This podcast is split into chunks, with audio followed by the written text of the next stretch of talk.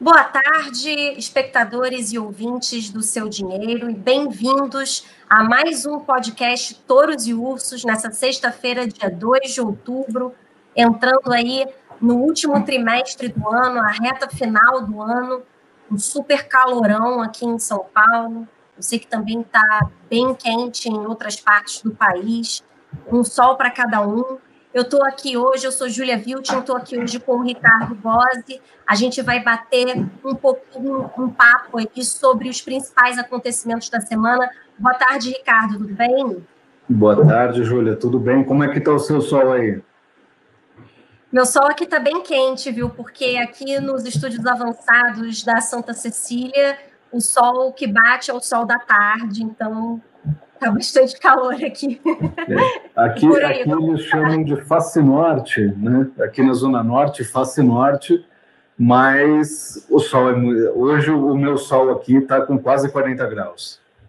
Pois é, então, estamos aí, é, enfim, né? Sempre presentes, faça chuva, faça sol, frio ou calor, a gente está aí com os investidores, nossos espectadores e ouvintes. Bom, hoje a gente vai falar, como é início de mês, como já é, é de costume, a gente vai falar é, um pouco aí sobre o balanço dos investimentos do mês anterior. Vamos falar aí sobre os melhores e piores investimentos do mês de setembro. E, na verdade, houve mais piores do que melhores investimentos, porque a gente teve aí só três ativos que se salvaram daqueles que a gente acompanha aqui no seu dinheiro: o dólar, a caderneta de poupança e os fundos imobiliários aí, quando considerado o IFIX, que é o índice do, do setor, né?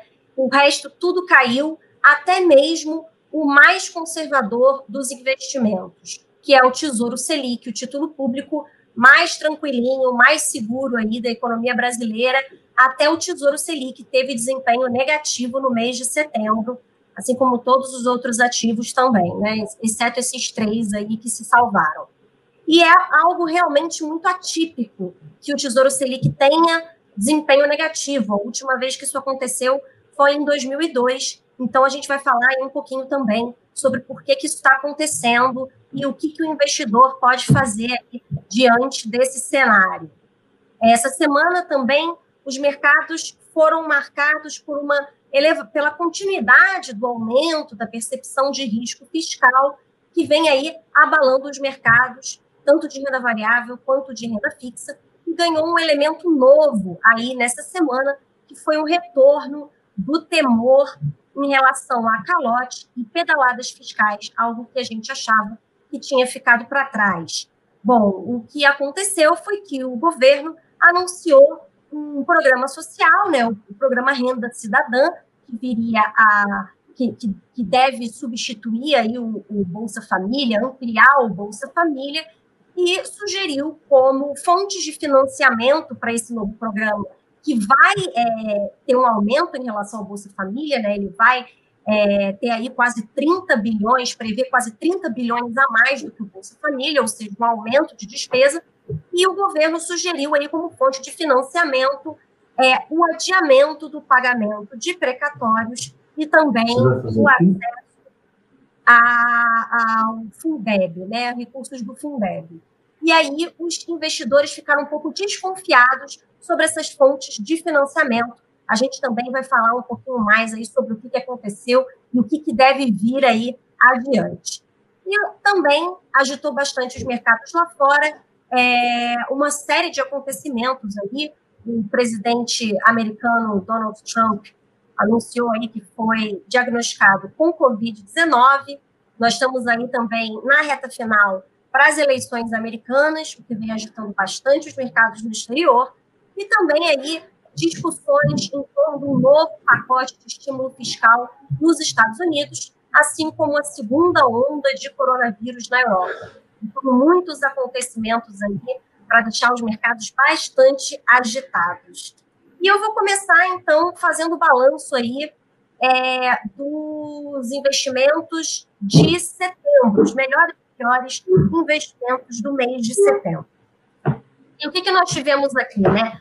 Fiz a matéria essa semana, como já é de costume, e nós tivemos apenas que é, o dólar, a poupança e os fundos imobiliários foram, foram os investimentos que ficaram aí positivos no mês de setembro. O dólar teve o maior avanço no mês, né? O, a taxa PETAX subiu aí 3,11% e o dólar à vista subiu 2,52%. A poupança, pensando aí na poupança nova, subiu só 0,12%. Com a Selic a 2%, ela não está rendendo quase nada, mas ainda teve um retorno positivo. E os fundos imobiliários, na figura do IFIX, aí, o índice de fundos imobiliários, teve uma alta de 0,46%, sendo, portanto, a segunda maior alta aí do mês. De resto, tudo caiu. E as maiores quedas ficaram por conta dos títulos públicos de longo prazo, aqueles atrelados à inflação. O Tesouro IPCA 2045, por exemplo, que é o mais volátil desses títulos, despencou 12,38%.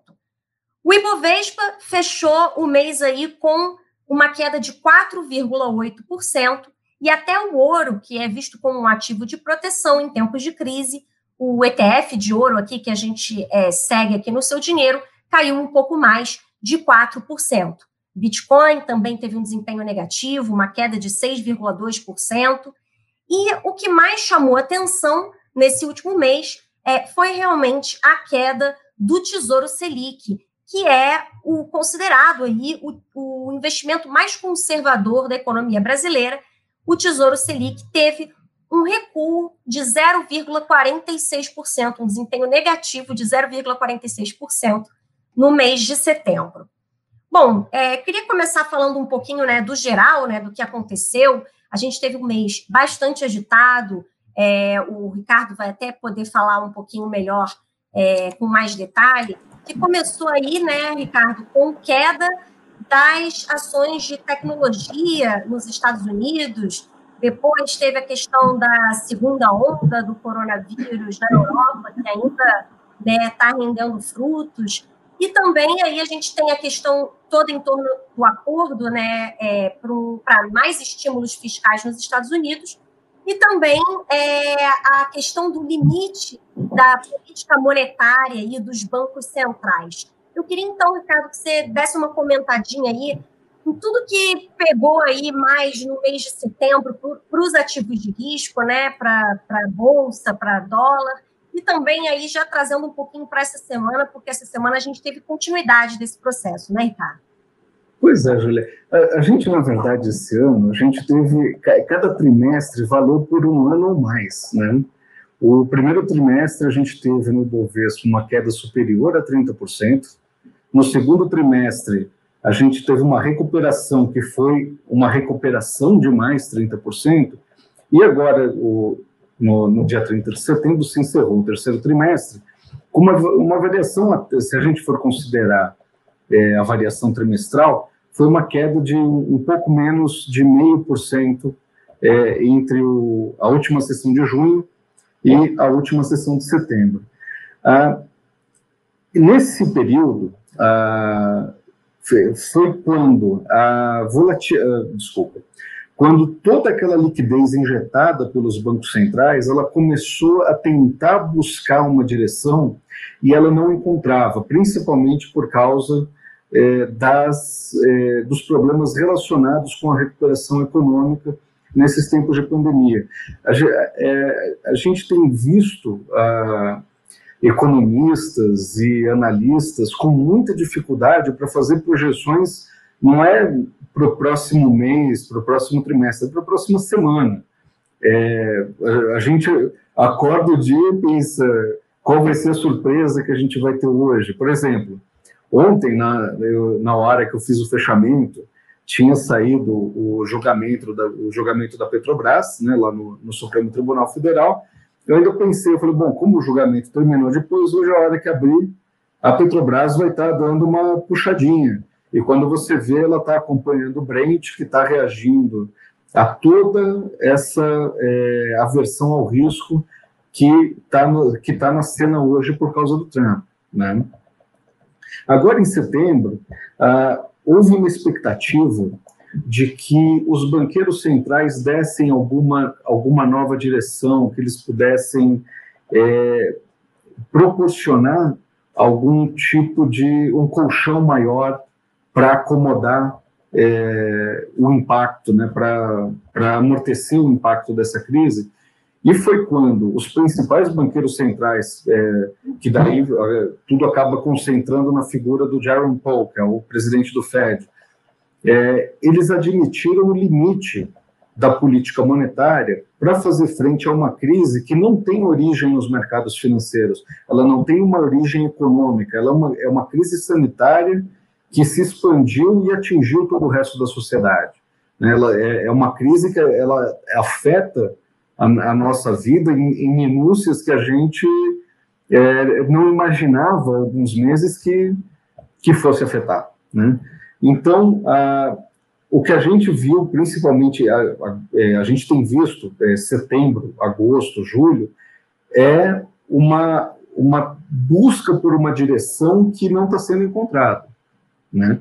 E a tendência é que isso continue e que vá causando toda essa volatilidade.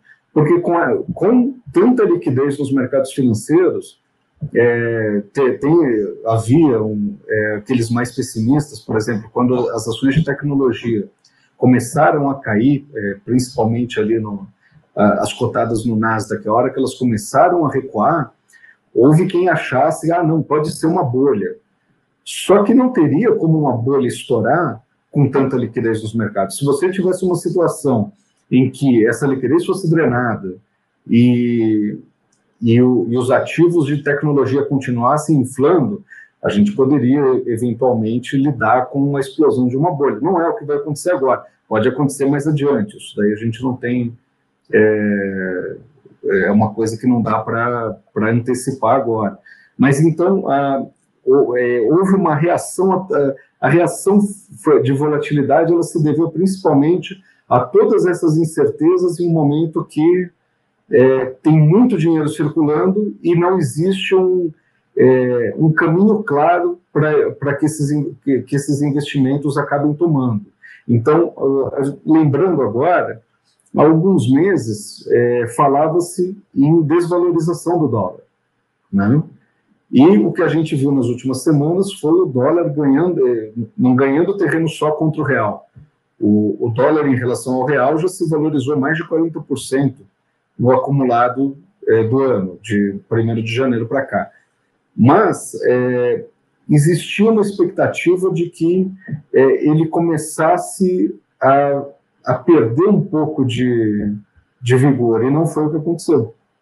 Ele continuou subindo e foi um dos únicos três ativos, como você é, mencionou agora, a minha querida caderneta de poupança, que eu adoro, uh, o dólar né, e os fundos imobiliários.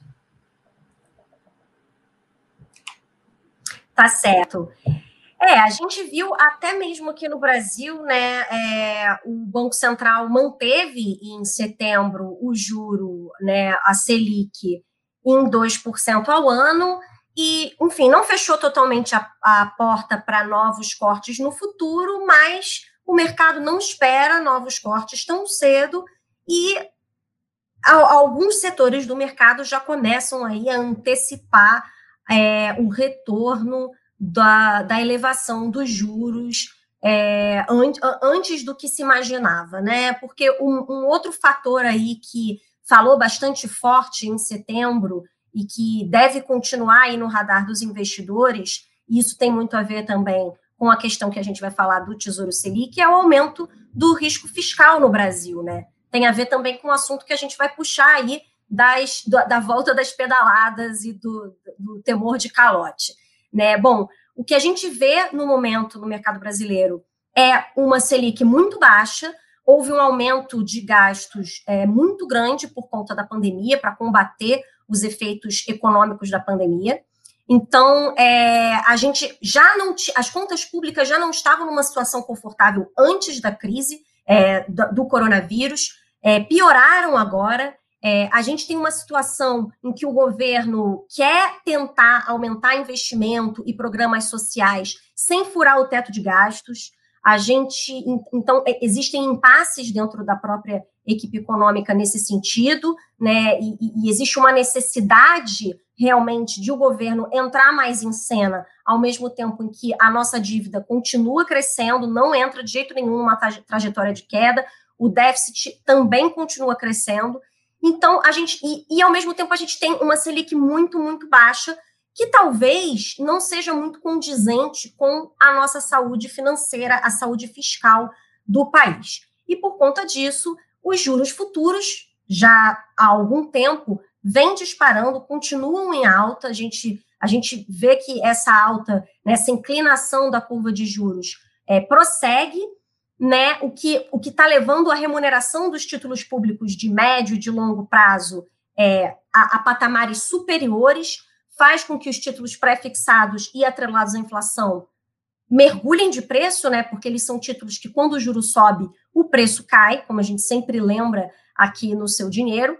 Ao mesmo tempo, abriu uma certa oportunidade para quem quer investir nesses papéis, porque agora as taxas estão mais atrativas. Só que a gente está vendo aí um juro muito baixo no curto prazo e muito alto no médio e longo prazo. Então, isso já era uma condição meio que dada para o mercado já não estar muito à vontade é, de financiar o governo pelas LFTs, que é o Tesouro Selic, né? O que é, que é o, o, o título público pós-fixado, que tem a sua remuneração atrelada à Selic, e onde os investidores pessoas físicas costumam deixar aí a sua reserva de emergência, enfim, é, o seu caixa do dia a dia, tanto nesse tipo de título, quanto nos fundos Tesouro Selic, que investem aí nesse tipo de título que a gente sempre recomenda aqui no seu dinheiro.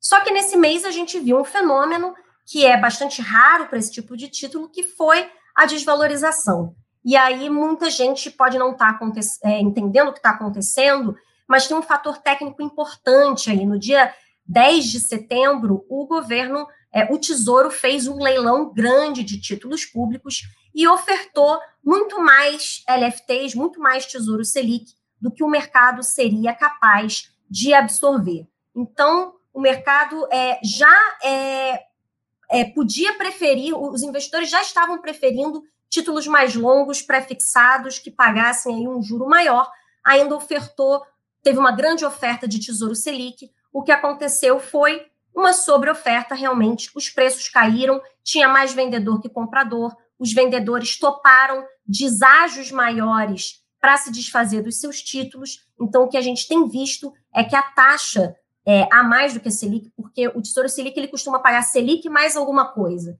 E essa taxa estava ali baixinha, né? 0,03%. Quem entrava aí no, no Tesouro Direto com frequência observava isso. E, de repente, essa taxa disparou. Hoje ela está em 0,2%, disparou tanto no mercado secundário quanto no Tesouro Direto. A gente vê aí é, que, que essa taxa deu um pulo, porque para comprar os investidores estão querendo Selic mais uma taxa maior, ou seja, querem uma taxa maior para poder comprar, já que tem muito Tesouro Selic no mercado. Isso fez com que o preço, é, os preços do, do Tesouro Selic, principalmente nos vencimentos, nos prazos mais longos, caísse e com isso as pessoas viram os seus fundos DIs tranquilinhos, os, os seus fundos mais é, conservadores recuarem de preço. E aí muita gente pode estar se perguntando, né? Mas o que fazer então? Eu tiro a parcela conservadora da minha da minha reserva de emergência, enfim, a parcela conservadora da minha carteira do Tesouro Selic. Você falou que gosta da poupança, né, Ricardo? Você tem alguma coisa? Adoro. Você tem alguma coisa em Tesouro não, Selic? Não ouvi a última parte. Não, não, não tenho. Só, eu tenho só a minha poupancinha e está tudo bem. Né? Um ou outro.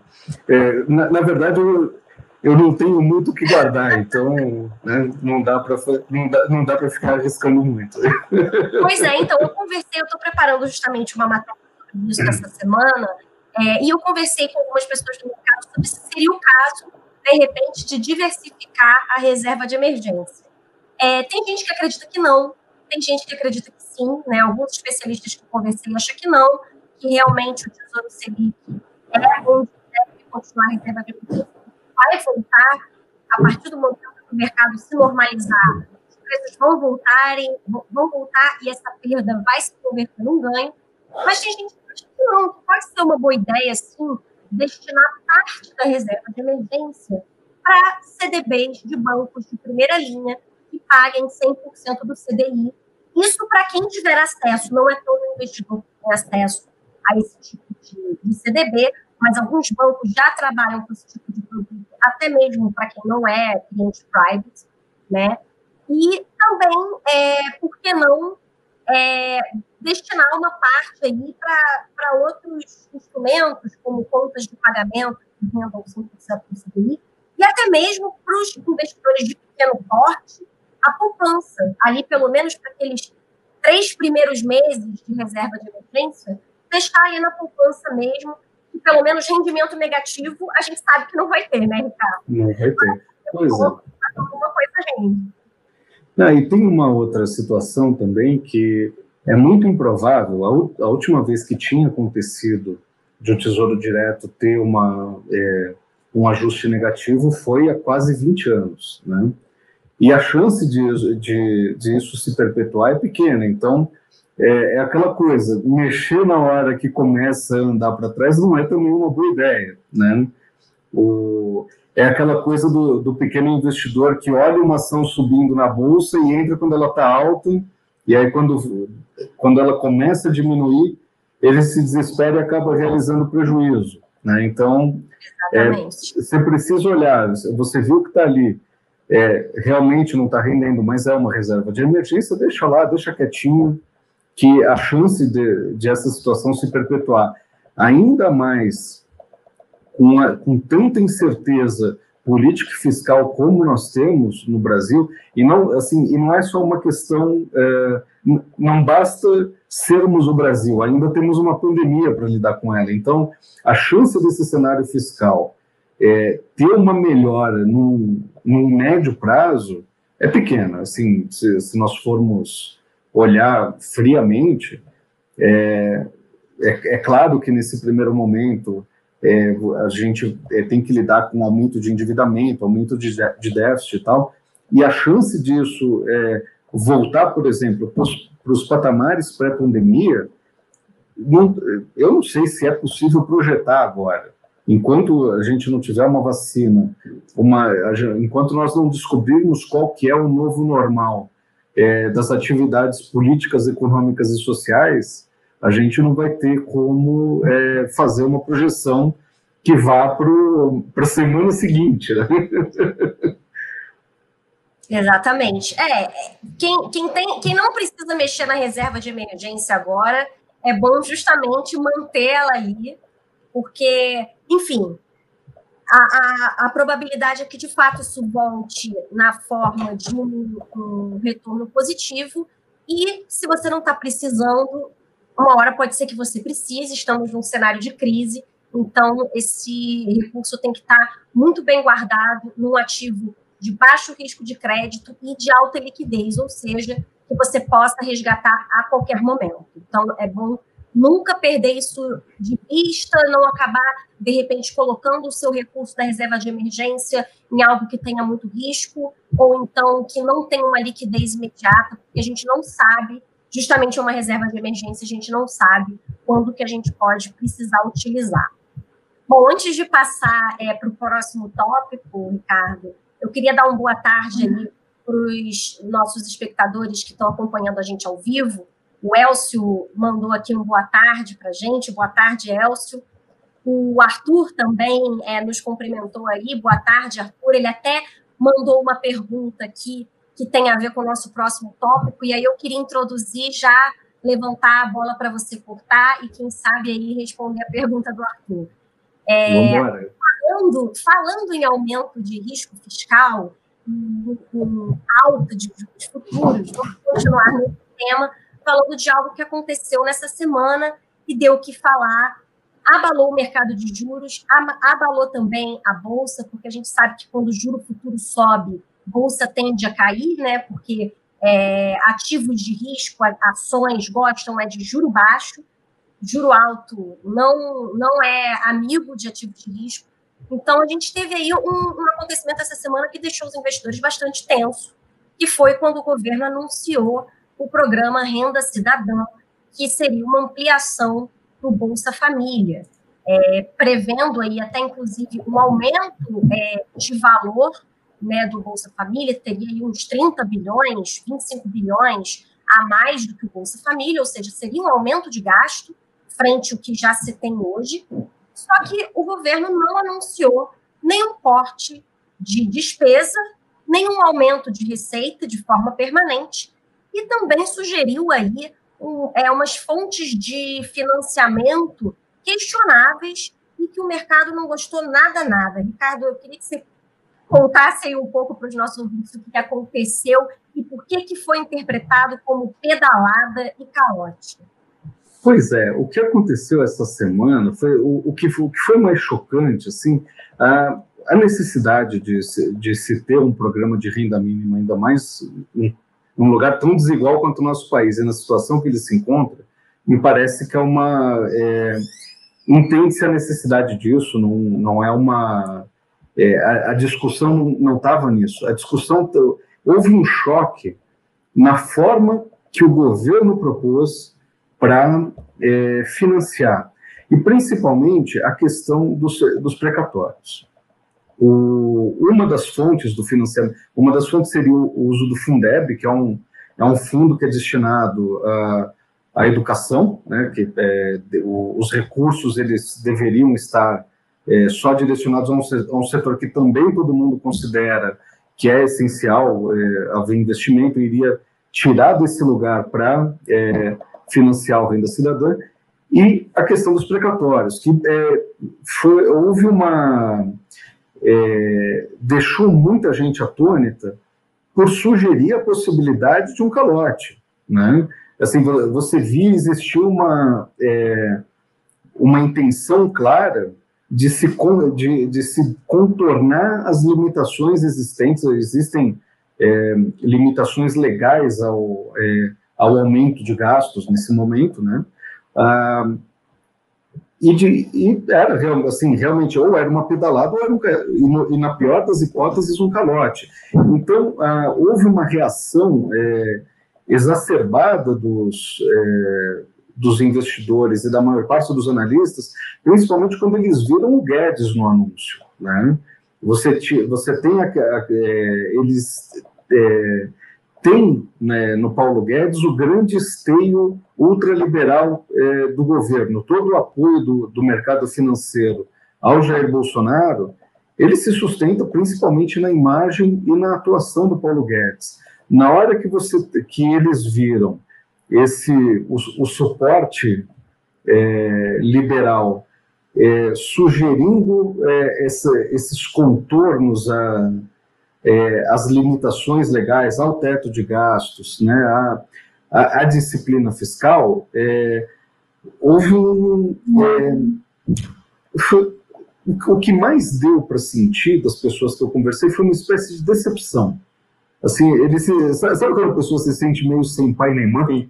Foi, assim, eles se sentiram um pouco largados, abandonados ali naquela situação, né? Talvez não fosse para tanto, tal, porque alguma coisa realmente precisa ser feita. É, eu para se expandir, é, já que já que o auxílio emergencial ele é, ele já sofreu um corte agora, é, ele está a metade do que quando começou. Em dezembro ele ele termina. Então é preciso pensar realmente em alguma coisa a partir de janeiro, quando você tem a, o, o, os últimos dados de desemprego, se eu não me engano, era o recorde de, é, em números brutos de tudo, de todos os tempos, né? Mais, acho que de 13 milhões, eu não, eu não vou me recordar agora.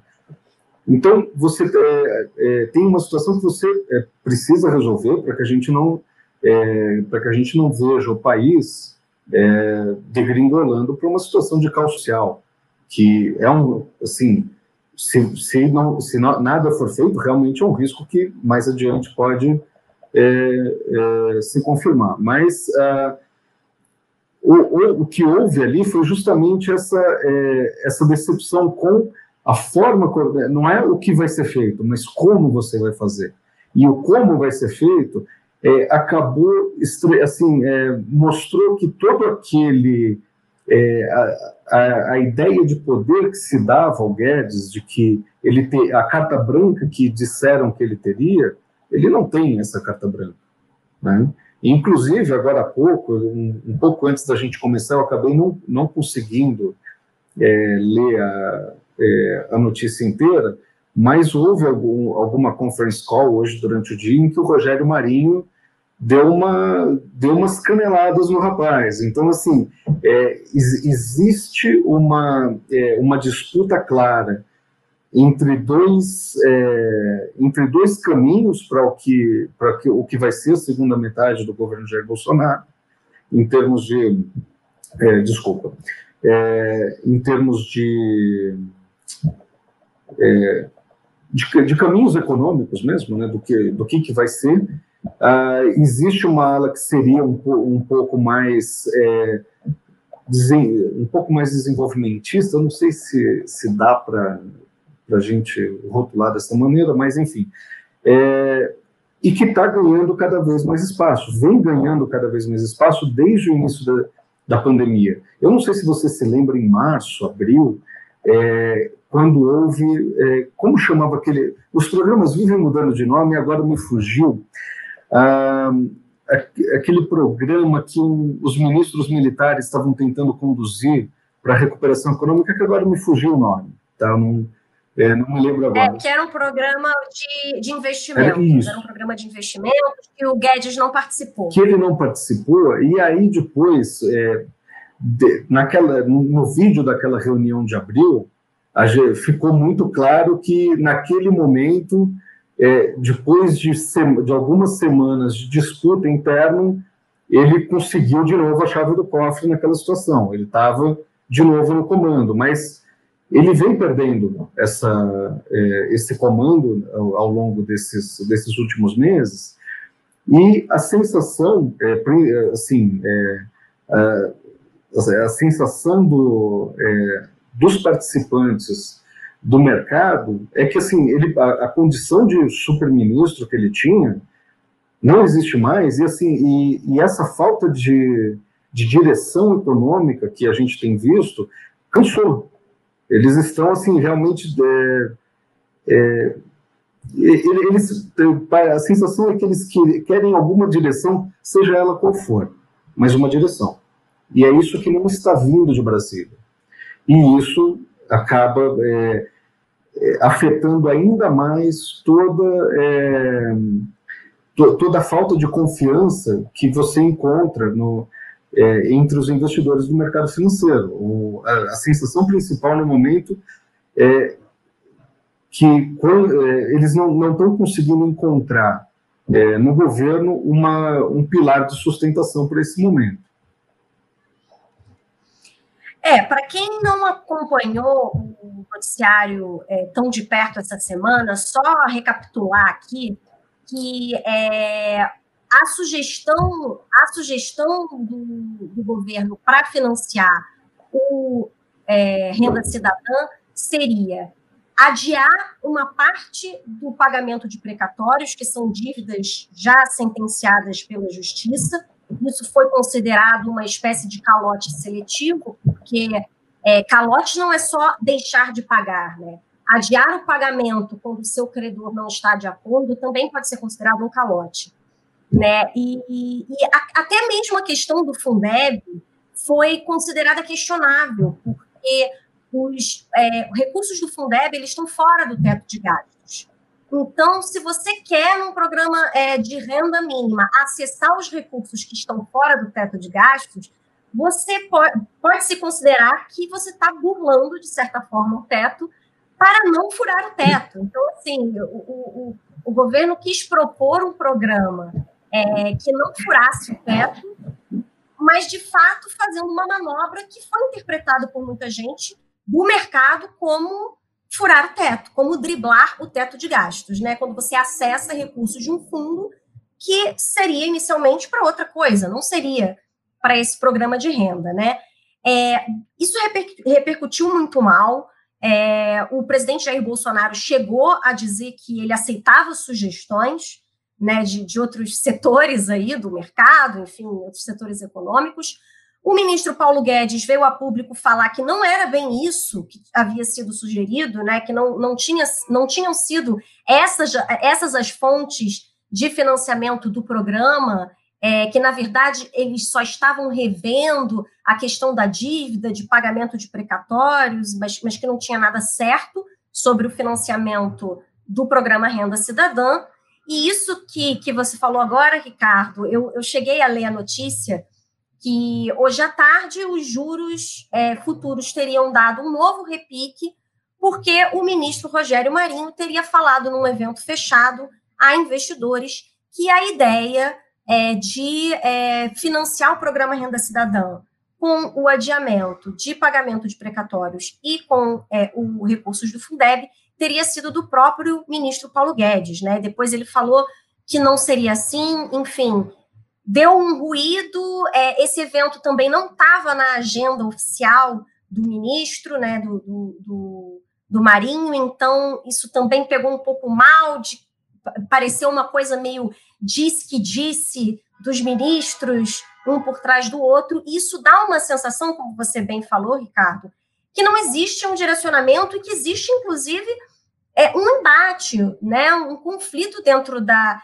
da equipe econômica do governo, que, é, que já é algo que vem deixando o mercado bastante desconfortável já tem um tempo.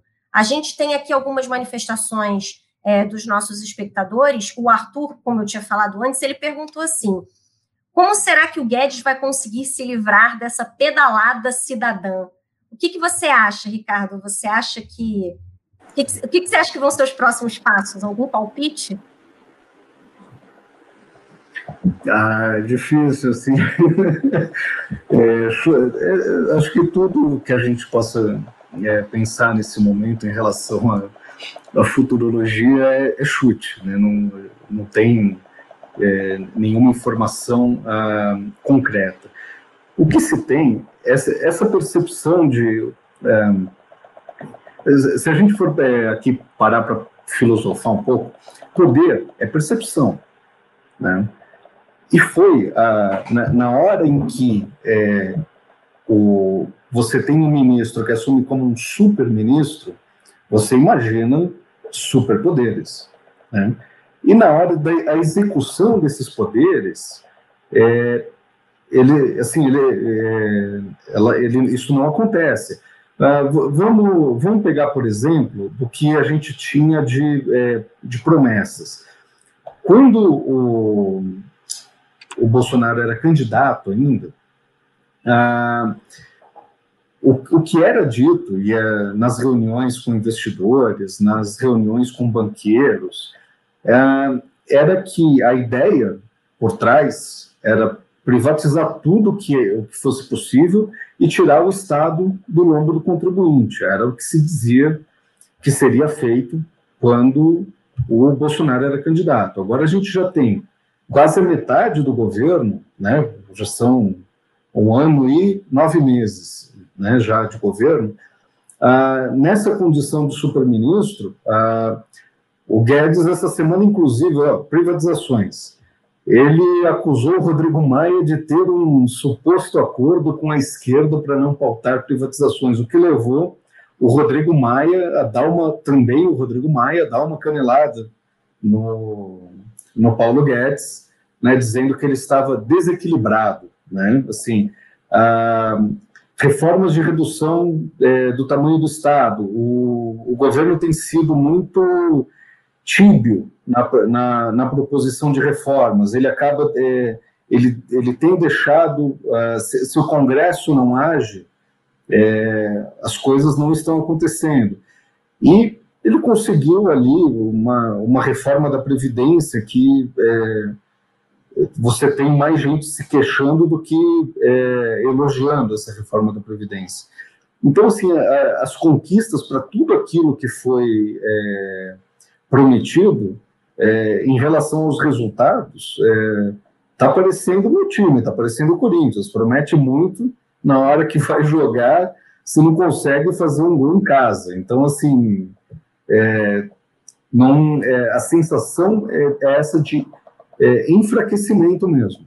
Não, o, o, a percepção do poder do Paulo Guedes ela está tá escoando pelo ralo. Uns meses atrás se falava na possibilidade dele ser demitido, mas assim, é, entre ser demitido e ficar ali é, como um ministro decorativo, de super-ministro a ministro decorativo, assim, é, é, é, é uma coisa que, que acaba é, assim, é, fazer, fazendo mal para a imagem dele, faz mal para é, a percepção, por exemplo, é, do, do, que, que vai ser. Ele, vamos supor que, é, vai, já que a gente está aqui achando coisas, né?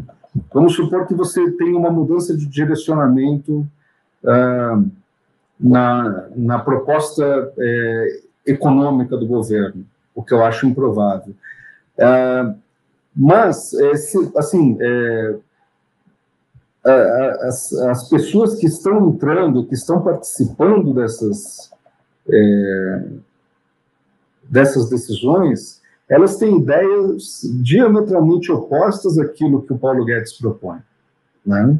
Então, assim, é, esse cenário de enfraquecimento, é, do meu ponto de vista, só faz mal. Assim, é, ele está ali se deixando enfraquecer e vai minando a confiança, em, porque mina a confiança, inclusive, no que, que vai ser do próximo, assim, se você tiver uma, uma nova agenda, ninguém garante que essa nova agenda também vai ser implementada, né? O que você tem é uma não agenda.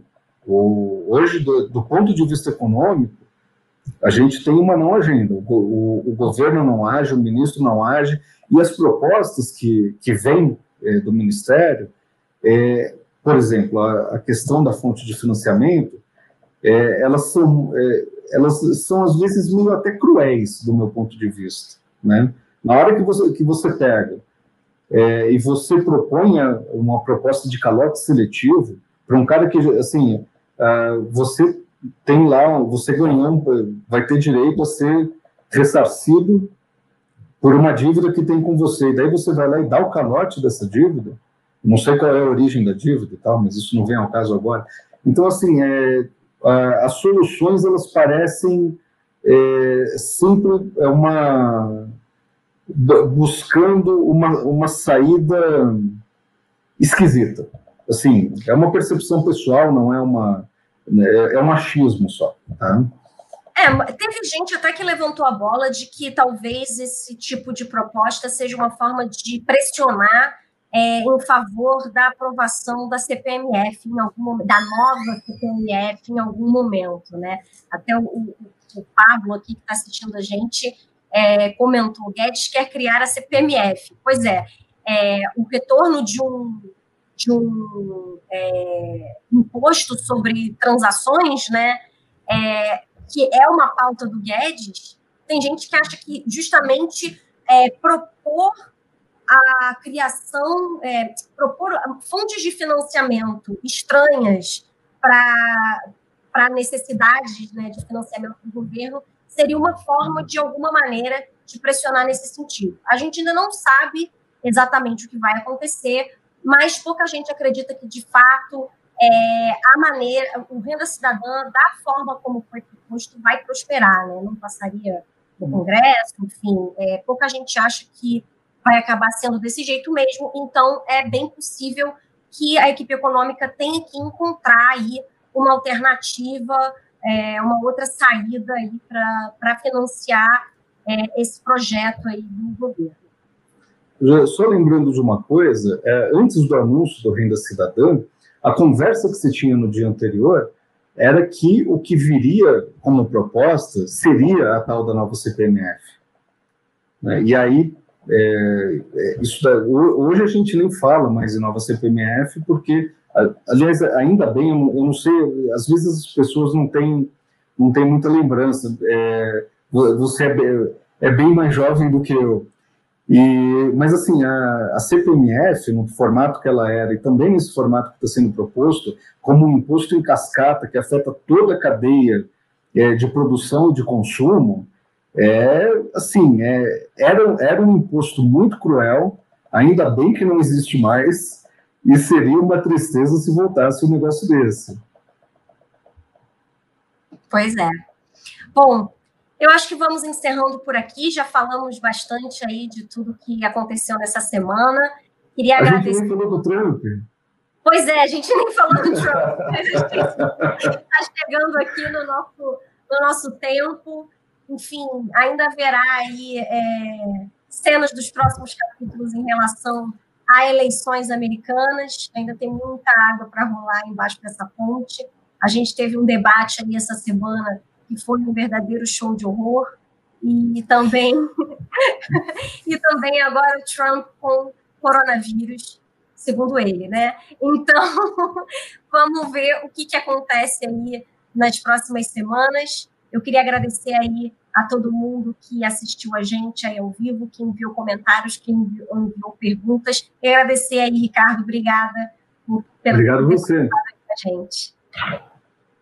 Obrigada, Obrigado pessoal. Você. Boa sexta-feira para todo mundo, bom fim de semana e bom, e bom sol de cada um, né? Bom sol de cada um. Um abraço aí, bom início de verão, porque parece que o verão já chegou. bom fim de semana a todos. Um abraço e até a semana que vem.